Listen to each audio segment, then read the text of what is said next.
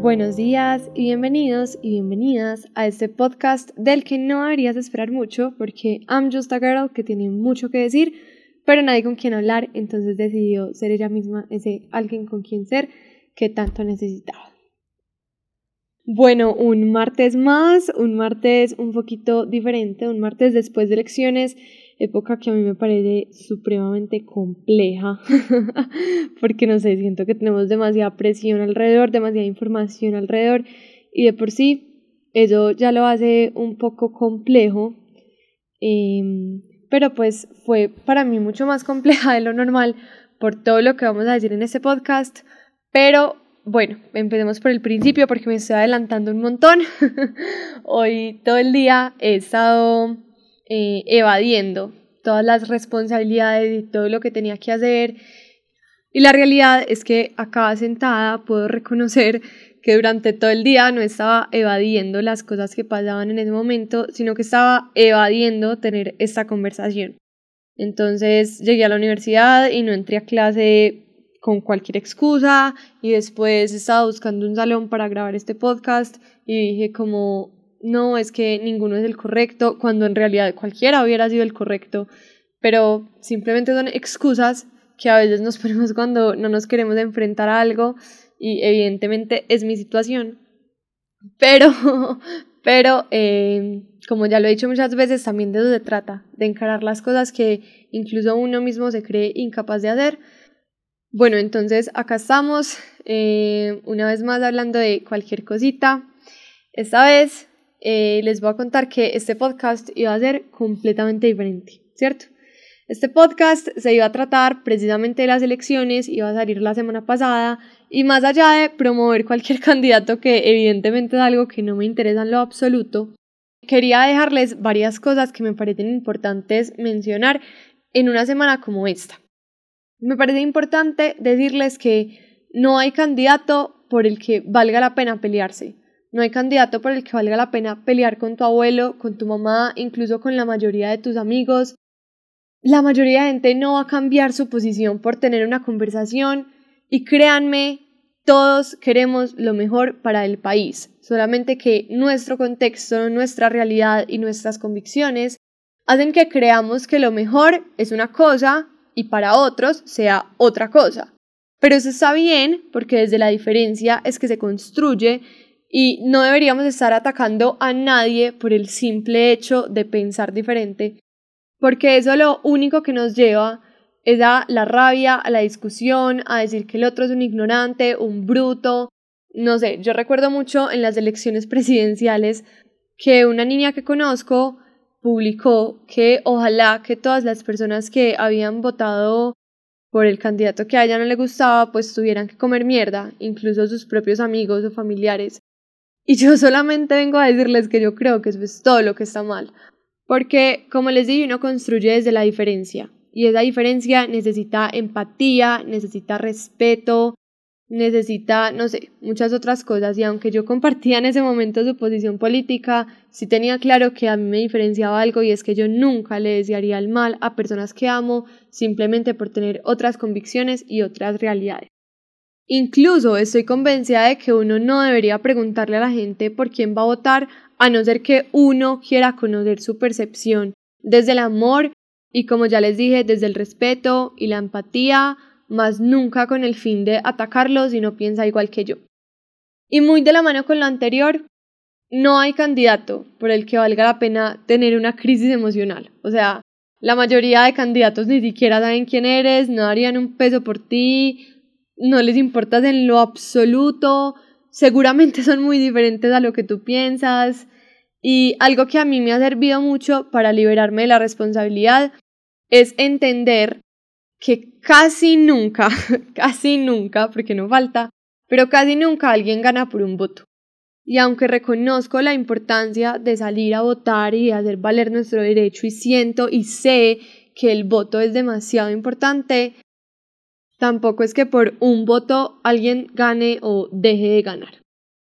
Y aunque bueno, todas esas cosas que les acabo de decir, aún me parece importante hablarlas porque creo que es algo de lo que no se habla, Ojalá a la gente le empiece a importar más la salud mental en, en estas épocas que son tan difíciles para muchos. Yo creo que hoy tengo que hablar de algo más importante. Resulta que este capítulo yo lo iba a grabar con el que era mi candidato al consejo y que de hecho era un gran amigo para mí. Entonces tú te preguntarás, ¿por qué eso nunca pasó? ¿Por qué estoy grabando esto sola? Pues resulta, pasa, acontece que justo en los días que lo íbamos a grabar y todo con todo, me llegó un mensaje de una de mis mejores amigas que me dejó, amigos, perpleja, modo tiesa, literal.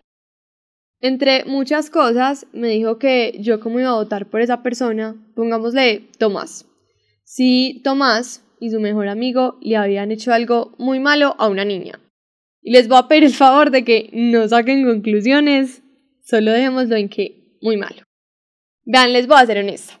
Yo conozco a Tomás hace mucho tiempo y yo creo que Tomás sería incapaz de hacer algo así. Por lo que yo lo conozco, es un hombre servicial, honesto, comprometido, es un hombre bueno y en mi cabeza simplemente no cabría que lo que me dijeron sea verdad. Ahora, también resulta, pasa, sucede, acontece que yo, ya les hablé en otro capítulo, eh, en el que grabé con Majo, que se llama Sí, amiga, total, más o menos como en el minuto nueve y medio empiezo a hablar de eso. Y les hablo de un personaje que se llama Pedro. Pedro es súper importante hoy. También tienen que escuchar ese capítulo para que lo puedan entender bien, pero el resumen ejecutivo es que Pedro me hizo a mí algo malo. Algo malo del mismo tipo de lo que dicen que Tomás le hizo a otra niña. Y por favor, una vez más, no saquen conclusiones. Entonces, el punto es que a mí solo me ha quedado pensar en una cosa, y es en la cantidad de gente que cree que Pedro sería incapaz de hacer algo como lo que me hizo a mí. Y que además muchos saben, incluso uno que otro que sé que escucha este podcast, saben que no solo a mí, sino a otras niñas también. Y aquí ni modo de que me vengan a decir como, ay, es que de qué estás hablando si a ti no te consta, porque, spoiler, sí. Sí me consta, aunque daría todo para que no me constara. Entonces pienso en sus amigas, en su mamá, en su familia en general, en las personas que lo rodean en general. Y pienso en qué pasaría si alguien llegara a contarles que Pedro hizo eso. Yo estoy casi segura de que no le creerían y él alguna historia se inventaría para justificarse, como ya lo ha hecho tantas veces, y todos terminarían creyéndole a él porque claro, lo creen incapaz. Entonces vean, yo hoy no les puedo decir que Tomás sí hizo lo que dicen que hizo. Es más, de todo corazón no lo puedo creer o no lo quiero creer, pero sí les puedo decir que si algún día yo o cualquier otra persona le contara a alguien lo que pasó con Pedro, Quisiera que me creyera, quisiera que nos creyera. El domingo, Tomás y Pedro fueron elegidos como concejales, curiosamente por el mismo partido y curiosamente con un eslogan hasta parecido y todo. Hoy ya todo lo que pasó con Pedro es un capítulo completamente cerrado en mi vida, pero me duele. Me duele el corazón pensar en todas las personas que sacan la cara por alguien que para otros es tan malo como Pedro lo es para mí.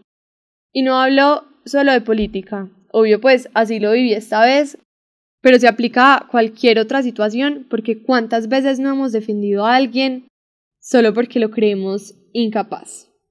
Yo tenía que venir a hablar de esto porque así me escuché una o veinte o setecientas o tres millones de personas. El propósito de este podcast es y será precisamente hablar de las cosas random que no me dejan dormir. Y se los juro, no me ha dejado dormir el hecho de pensar que entre las personas que defiendo, incluso entre mi familia o entre mis mejores amigos, pueden haber personas que van por la vida causándole mucho daño a otras, y yo creyéndolos incapaces. Y solo para que quede claro una vez más, no estoy hablando de cualquier daño, porque daño hemos causado todos en cualquier momento. Estoy hablando de cosas graves, de cosas graves que no quiero que asuman por tercera vez no asuman, pero no sé.